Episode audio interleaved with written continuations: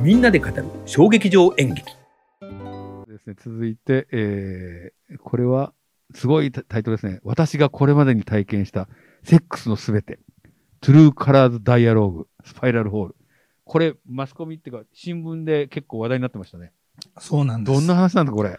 これはね、まあ、要は、リアル演劇なんですよ。セックスのことを語るの？そう。み俳優さんが。俳優っていうよりも、選ばれた、えっ、と、素人のシニア。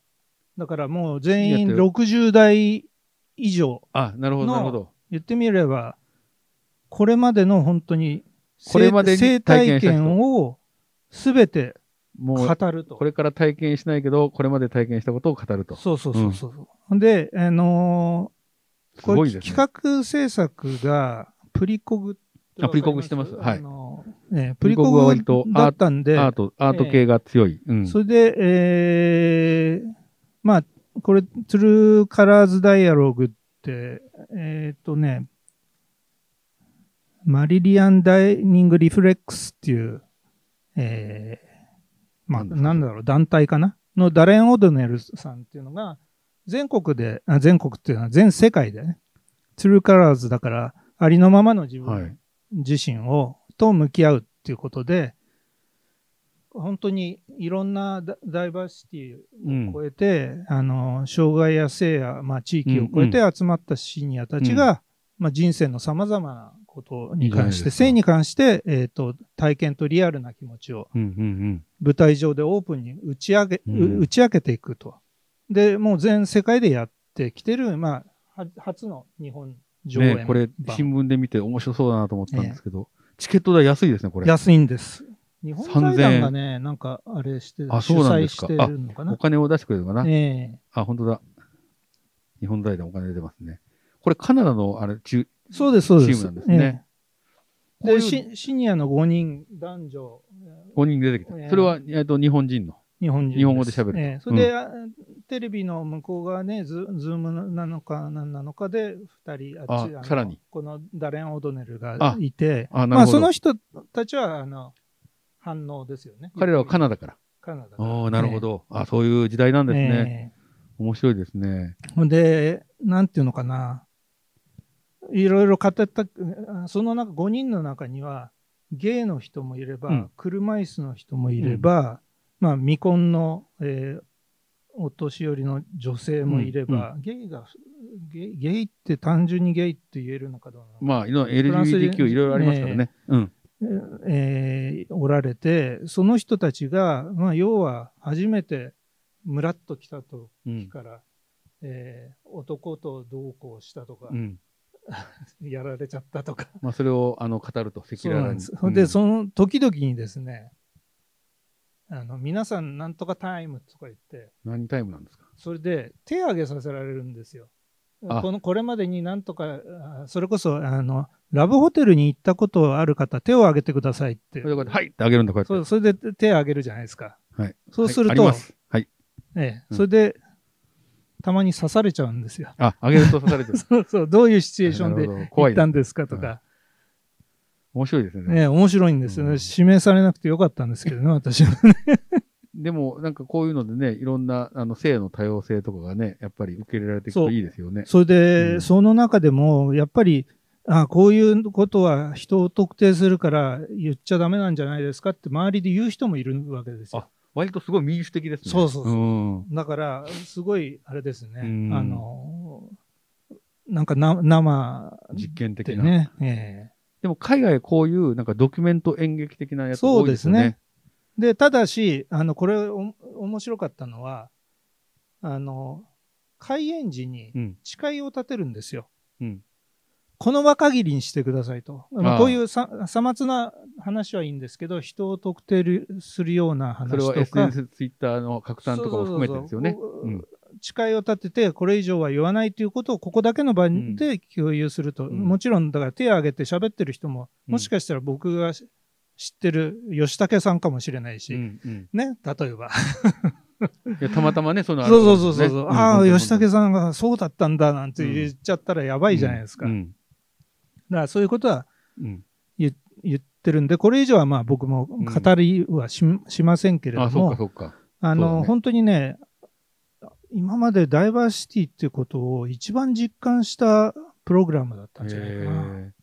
これで、だから割と、このね、あの、作品引用だけど、日本版でね、あの、こう改変して、新しい形のやつができるかもしれないね。うん、できると思いますし、まあ、やる、やって、もう少しだから、なんていうのかな、やっぱりどっかに、ほら、線があるじゃないですか。うんそれをなくしていかなきゃいけないんじゃないかなと。いや、わかります。まあ、切り口はね、いろいろなやり方あると思うんですけど、わ、かりやすい切り口なんですよ、この、セックスのすべてわわかります、わかります。。それは精査も含めてね。えちなみに知ってます？あの、タイだと、セクシュアリティが分けると細かく分ける60種類ぐらいある。い 本当に。や、タイは進んでるなと思って、本当に。だから、こうであったり、こうだったりする、ね。ああ、なるほどね。で、まあ、アアセクシュアルとかみたいなのあるじゃないですか。だからそれは面白いなと思って。でもこういうのがね、あの、なんかこう、ね、日本で、こう、ちょっと上演できたのが良かったそうですね。なんですね。これだから4日間かな。これどうやって知ったんですか？この芝居があるの。いや、あのー、PTX から案内が来て、プリコグあプリコグで登録してるからあの、そう、あれして、登録してるんで、それで案内が来て、あタイトルでまず選んだんですけどね、単純に。いや、でも、新聞のき、なんか案内を見て、すごい行きたくなったんですそうそうそう。なかなかだから、4日間しかやってないよね、これ。そう、だからこれダもメだこれ結構難しかったですね。あの、あっという間、あの、撮るのは簡単だったんですけど、あんまりオープンに出てなかったから、新聞見てからね、だええとちょっと遅かった感じだったんで。そうですねなるほど。あ、これはいい経験されましたね。これはね、だから、エキサイティンうグでしたね。ん。そういう意味ではね。あと、僕が次行きたかったやつなんですけど、これ、えっ、と、キラレのセンター、新国的衝撃場。これも行けなかったんですよこれはねこ、れ行きたかった本当はいい行ってほしかったですね。行ってほしかった。うん行ってほしかったけど、行ってほしかったし、語り合いたかった。僕は4月は2本しか見てませんから、もう、もうダメダメな人間になってますけど。これですね。はい、はい、谷さんの、あ、これ、キラレのセンター。これはあの、新国立劇場の小劇場というところで、はいえーやった、面白そうですね。えーとこ、まあ、どんな舞台話なんですけど、えっ、と、これ、三好十郎さんっていう、はい、昔のね、まあ、昔の方で、ですねはいえー1934年に初演作品だそうです。戦前ですね。で、幕末の、えっ、と、水戸天狗と、あ、水戸？ええうんを題材にして、まあ、農民というか、ひまあ、百姓って言葉使ってましたけれども、うんうん百姓から、うん。えー剣の使い手になった仙太郎、仙太郎っていうのが伊達悟さんなんですよ。阿佐ヶはいはい谷スパイダー阿佐ヶ谷スパイダーですね。はい。を中心とした、まあ、群像、群像運動劇。劇。16名。ええうんあの、フルオーディションだそうです。へー。で、えー16人が、えっ、と、80役を以上はいはい。こなして、まあ大変ですね。小川恵理子芸術監督の、はいえっ、演出とと、これは人を思う力というシリーズの第あそこか。え一弾で、ですね。えっ、と、これ、か上村さんかな？演出。えー上村さんですね。ですね。うん。で、4時間、休憩2回入って4時間20分なんですけどはあ、多分ね、三好演劇はもっと長い。そう、三好十郎の芝居は長いの多いですよね。えーそれで、あのーこれは各紙取り上げてましたけれども、やっぱり、あのー会話がちょっと物足りないっていう書いてる人もいましたねう。んあの、会話が足りないっていう。それはやっぱりはしょっちゃったからかな。そうだと思いますね。それで、ね、それ。面白い。い美術で、あのー最近多いんだけど、あの、傾斜舞台で、あ、こう、うわーっとね、奥、奥が上がってる。それで、あのーモノトーンなんですよ。へええ。えそれでちょっといろいろ仕掛けが入ってて、それを変変化させてモノ見クロセットせていくと。。えモノクロセットです。じゃあ人物だけカラーに見える。そうですね。あいいですね。面白いですよね。ええそれで、照明がね、すごい、あの、誰がやってたのかわかんないけど、あの、すっごいきいいいい照明でしたね。沢田裕裕二さんっていうのかな。で、これは、普通4時間20分あると、まあ、ね、睡眠タイムがどっかで出てくる こともあるんですけど、そうなんですね。まあ、これ集中力を切らせなういん。作品でしたね。ん。なるほど。ええ。あすごい伊達悟さんがかっこよかったですね。動きも良かったですか？ええたうん盾もすごい。これやるんですか？ええ縦もうもちろんバラバラと、こうやって。で、これはね、多分、まあ、テレビで見るとまた違うと思うんですけど、えっ、と、BS プレミアムで、えープレミアムステージっていうのは月1回あ、それで、えーあの、放送されるんですか？え毎月頭のじゃあ、録日曜日画します。はい。にやるんですよ。そう、だから毎月一回やりますもんね、ええ BS で。はい。なんで、ぜひ、えっ、と、ご覧になっていただけ、まはいますだ発表にはなってないと思いますけど、ええ、あの、多分間違いなくやると思います、ありがとうございます。はいで、えー続いて、えーロロ。ね、いつこうですね。いつこうシリーズ。あ、これ違うのいつか、いつだっておかしいほど誰もが、誰か愛し愛されて第三小学校、ロロ。アトリエ春風社。ってやつですね。いつ校ではないのこれは。いつ小学校なんだ。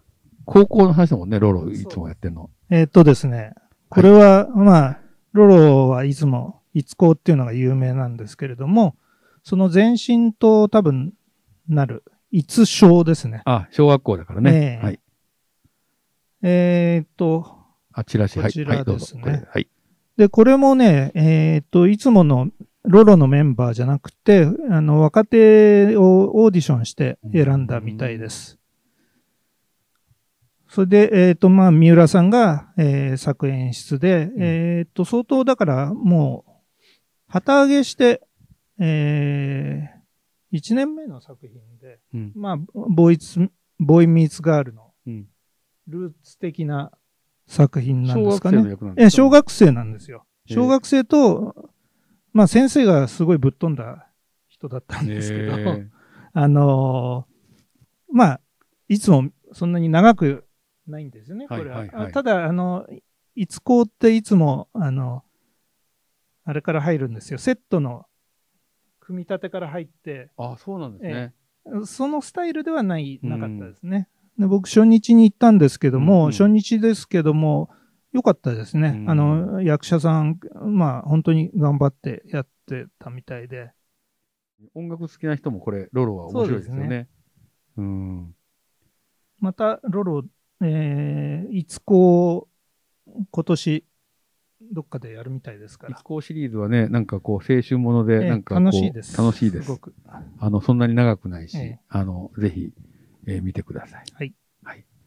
で、えー続いて、えーこの4月で僕と谷さんが唯一、えー同じ作品を見てるんですけど、医薬の会いに行くの雨だから、三鷹市芸術文化センター星野ホールと、ね、あの、前回来てもらった森本さんがプロデュースしたんですけど、再演ですね、これはね。そうですね。再演作品で会いに行く。のっていうのは、会いに行くの、会うっていうのはミーツなんだけど、会いに行くの雨だからに、えーかけてると思います。ね。横山拓也さんです。はい。これをチラシはこんなんですね。はい。これすごい、あの、チラシにお金かけてるんだと思いますけど、ねこうこうコーティングされたええはいいい紙でやってて、ねこんなチラシがあるんですねえー当日は、全あの、森本さんもフェイスシールドをつけて、あ、そうでしたね。えー中真っ白になって頑張ってましたけれども。いや、すごいめ、け傑作ですね、やっぱりこれは。いや、これ。れは本当にね、うまい。あの、物語が、えー、医薬って一人なんですけど、横山拓也さんっていう、えー方がはい作演出作品で、えーまあ、これメンバーも、だから全員一緒じゃないですか？同じですね。えー同キャストで。えーはい。数年前にやったやつで本当に完成度が高くて、ね。まあ美術もシンプルだけど、すごいね、綺麗な綺麗ですよね美術で、うまく使って、野球場のね、スタンドみたいなセット。これだから、あのーまあ、過去と現代をうまく描いてるん小学ですけど、校の時と30そうですね年後ぐらいですよえっ、ね。と、27年27年後ですか？。うんえっ、と、だから再演だから、その当時だから2018年と、えー1991年が行き来するっていう形で、まあ、横山さんの本当に会話劇の真骨頂そうでよね。ですすね。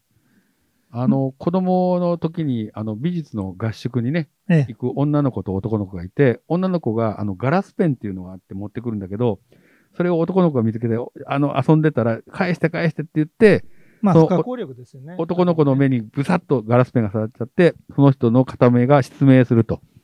で、その女の子がその人に謝りたかったんだけど、謝れないまま27年が経ってしまい、27年後に何らかのきっかけで会うことになったってそうですね。うんまあだから許すとか許さないっていうことを本当にどういうふうに考えていくかっていうのを許しがすごく、あある種考えさせられたし、本当に。まああの両親のとこがある部分でつながってたりして、そこの葛藤とかね、そういうのもありましたよね。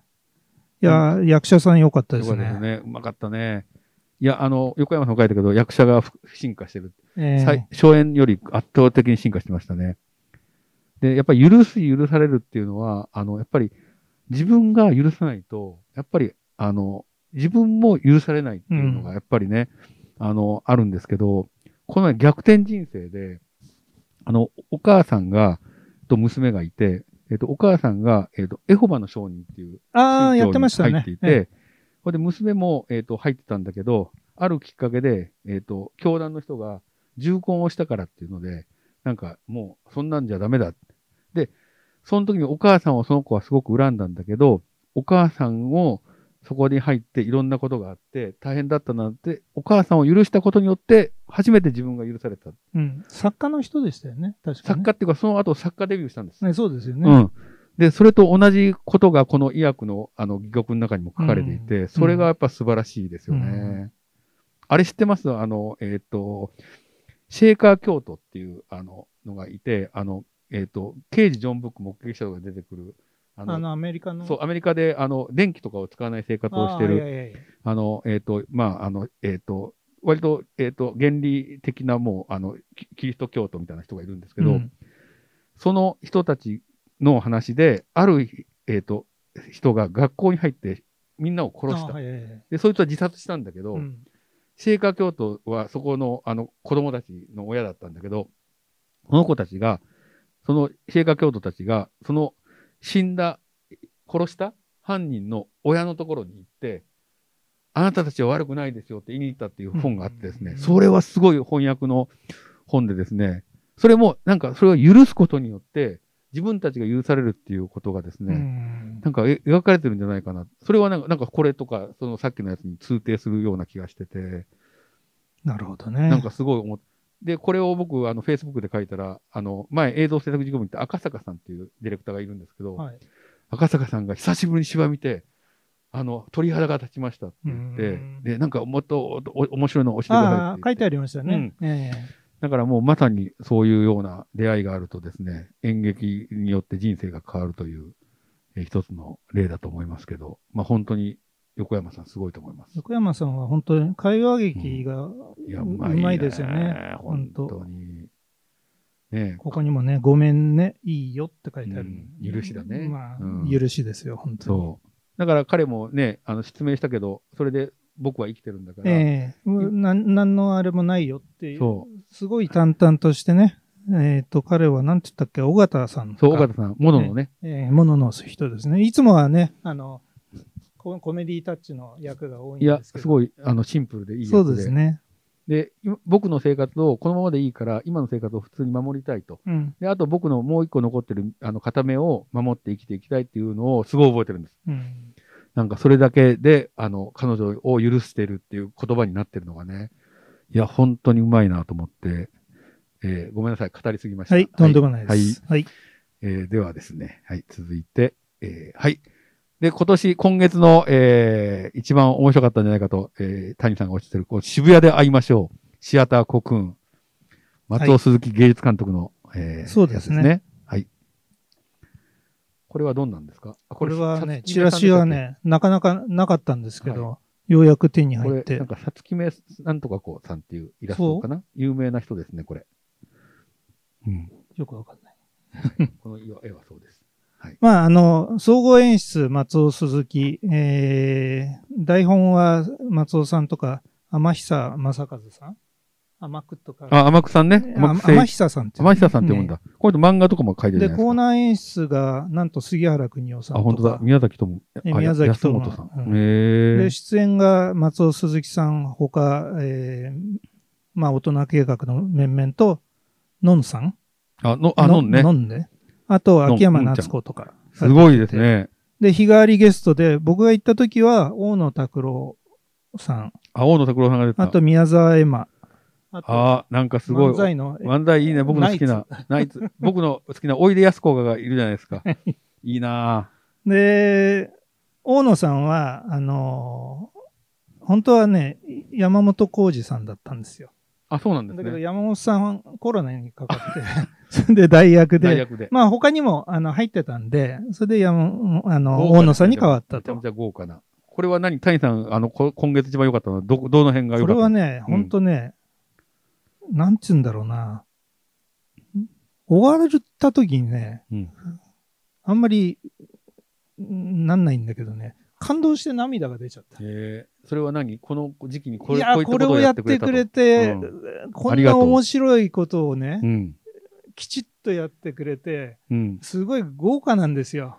エンターテインメントショーなんですよ、本当に。バカバカしいエンターテインメントをこの時期に一生懸命やったことに対するそうそうそう。だけどね、単純な、そんな一言でね、言えるようなもんじゃなくって、うん。すごく、あの、今、まあ彼が、す松尾さんがやりたいミュージカルコメディとか、うん。まあ歌、踊り、漫才、うん。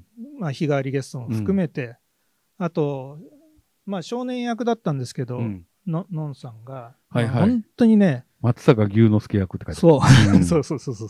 松坂牛か。そう。で、これもなんか地方で、えーなんだっけな、お手伝いさんをはらませちゃって、それで東京に出てきて、しえー、と芸術監督の弟子になるとかいうことで、あ、なるほど。そういうなんか松尾さんらしいんだけうど、本当このうんのんがね、一生懸命で、うんちょっと本当にね、マジボケもあったりして、うん。あ、本人ね。うん本人天然らしいですね。そうそう、うんそれでね、あの本当はいい意味であの人の動線がどうぞどうぞってややるやつを間違えた人を追い出しちゃったりして、いいですねす。んごい可愛かったですよ。えだから、あとはね、8人編成で生マンドも入ってま生の入ってええ贅だから豪豪華で本当にうん。笑えましたね。うん。なんかショースタイルをね、はい。あの彼は、あの松尾さんはやりたかったらしいんですよ。うん。あの芝居だけじゃなくてね、うん。これからは。あ、いいじゃないですか。自分がね、ええ。芸術監督だから自分の小屋でやればいい。だから本当に彼の願いが叶った作品で、うん、僕が見た日の翌々日の千秋楽が翌々日だったんですけど、うん非常事態宣言出ちゃったんで、それは中止。中止。かわいそうですよ、本まあ、当これ見れなか1000った人は。平方メートル超えてるから、ええとかなるほど。本当かわいそう。うん。なるほどね。ええこれもね、いい席で見れたんでね、すごく、あの良かったです。谷さんはね、割と初日にあのちゃんとチケット取られるからね。初日、ん初日、ね発売初日というか、あれですね、先行予約で、一番早いじゃないですか。ええね取りますね。私はほぼ1週間ぐらい前にしかなならないと取らないので、全然あれですけど。はい。で、今年、今月はこれが一番良かったですよ。まあ、あの、いろいろ、よしはあるし、あるあるし、こ今月はね、そういう意味ではエキスエキサイティングだったんで、いろいろ。12本見てるとエキサイティングいや、いい意味でね。もうすごいです。あの、キラレのセンターみたいな作品もあり、あ、そうですね。そうそうそう、パークビューライフみたいな、ちょっとシンプルなんだけど、ねうんあと、だからそのセックスのすべて。ああ、それこれがかなり。りね、エキサイティングだったね。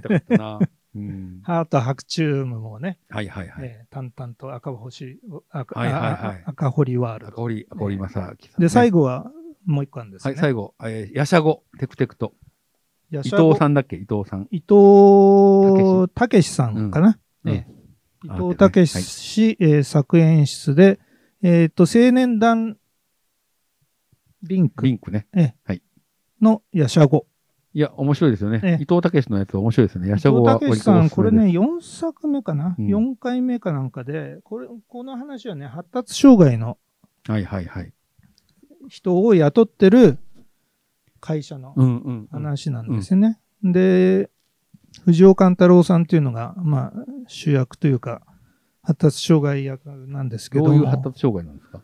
うーん、なんて言ったらいいんだろうな。要要は、な もうすごい難しいですね、説明がね。うんあの、真面目なんだけど、突き詰めていっちゃう。ああ、割と。ええああ、なるほど。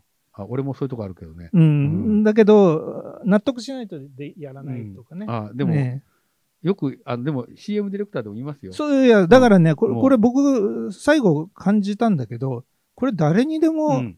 何かしらね、どっかにあるんじゃないかなと思って。いや、もう僕、それ、全然一言とは思えない。ええうんだからまあ、俺と一緒だなと思います。その発達障害の人を、まあ、社員として雇ってる、えーっとね、お菓子屋さんでこ小熊製菓っていうの会社の工場の休憩室が舞台えー、なんですけど面白そうだな。見たかったな。えーこれはね、本当見てほしかったんですよ。そうか。えーで、辻京平君っていうのがいつもは、あの、ヤシャゴでは結構可愛いコンビニ屋さんとか。あーはいはいはい彼がね、結構、かわいいコンビニ店員、ね。あの、はいスポット当たるんですけど、今回は藤尾勘太郎さんっていう人が、まあ、主役で、うん。あと、えー井上みなみさんっていう人が、あ、井上みいいよね。ねうん。あの青年青年なのね。ええ彼女もやっぱり発達障害で、それで、あと、新入社員で入った人が、まあ言ってみれば、うんうんうん。グレーゾーンっていう言葉があるんですけども、うん。僕もいろいろ、発達障害のね、中でもいろいろ話が、発達障害、グレーゾーンをテーマに描えく。えあるみたいで、あの、解説もここにあるんですけどね。自閉症スペクトラム障害とか、うん。注意欠如多動性障害とか、まあ、学習障害とか、そういうこといろいろあるようで、僕もあんまり詳しくはなかったんで、うん。まあ、生まれつきの脳機能の発達の偏りによるうん。障害のことをうん。発達障害というらしいですけど、うん。あの、いろいろ勉強になりました、これは。ええ今度なんかもし再演があったら行きたいと思います。はい。あの、ヤシャゴーさんはね、いつも、ちょっとこういったテーマをいや、いいですよね。やるんですけどね。あの伊藤さんがね、もしかしたら、なんか持ってるのかもしれないけど、そこに書いてあるかな。あの今回は、まあ、ある人のことを思いながら、うん。えー書いたんだけれどもうも、書いてないね。うん結局自分のことを書きましたって。うんなるほどね。えいや、もう今の話聞いたら全然一言じゃないです。テクテクとっていうのはテクテクと歩いていくっていうことなのかな。ーということなんじゃないですかね。うんいいよね、今の時代らしくて。ね、僕たちもこれからあの演劇の道をね、テクテクと歩いていきたいと思いますけど。はい。ということでですね、えーもう一回パワポに戻りますけど、まあ、えー12本で1本中止ということで、えー谷さんの4月を、えー振り返ってみ、ました。どうですか？この4月を振り返ってみて、谷さん。いや、あの、充実しました、してました。あの、コロナに負けずコロナに負けず、あの、いや、やっぱり各劇場とも必死ですよ。うん。あの、客入れは結構その、一時50%ぐらいでやってましたし、今後はまあそうな、なっちゃうのかもしれないですけど、あの、入り口とか途中換気休憩入れたり、あの、すごく、あの、注意を払ってやってますんで、うん。うん。うん。あの、まあ、こういう時代なんで、あの、強くは進められませんけれども、はい。まあ、配信とかもやってますし、はい。あの、ぜひ、なんか演劇に見ていただければな、と思いますね。で、まあね、あの、むちゃくちゃこれ、演劇興味ない人は全くニッチで、なんじゃこりゃみたいな話だと思うんですけど、まあ、お話とか聞いてて興味があるのは、チェックして、今度公演があるときに、えーそうですね見に行ってみると。ええ。だから、あの、なんかツイッターでも、なんか、例えば、えー、ヤシャゴとかいうので、チェックして、ねえー登録しとくと、ん情報が早めに入ったりしますから、ぜひ、あの、ええなんか興味があるやつは、あの、チェックをしてみてください。はい。えーえーということでですね、えっ、と、えー谷さんの4月でした。5月は何本ぐらい見に行く予定なんですか？5月は、今んとこ9本かな。すごい4本中止になっちゃったんで。あ、そうですね。ええ緊急事態でね。はい。はい。あの、ゴールデンウィーク全部、4本9潰れちゃいました本まで残ってるってことですね。ええはい。うん、ちょっと困ったたことですけどね。ということで、来月はまた5月の谷さんのお話をしていきたいと思いますけど、えーこの、えー TFC、えーラボ、えー presents、えーポッドキャスト Brain Drain では、えーノートを開設しております。えーこの谷さんと私が喋ったものを文字起こしをしていただいて、えーテキスト原稿を、えーちょっと遅れますけど、ノートに。で、この映像は YouTube に。で、音声は、えーポッドキャストを出している、まあ、いろんな Spotify とか、えー Apple Podcast とかをはじめるとしたものに、えー配信していきと思いますので、えー好きなデバイスで好きな時に、えー聞いていただければと思います。ということで、谷さん、あの、今日はありがとうございはい、ました。とんでもございません。じゃああ、カメラに向かってさようなら。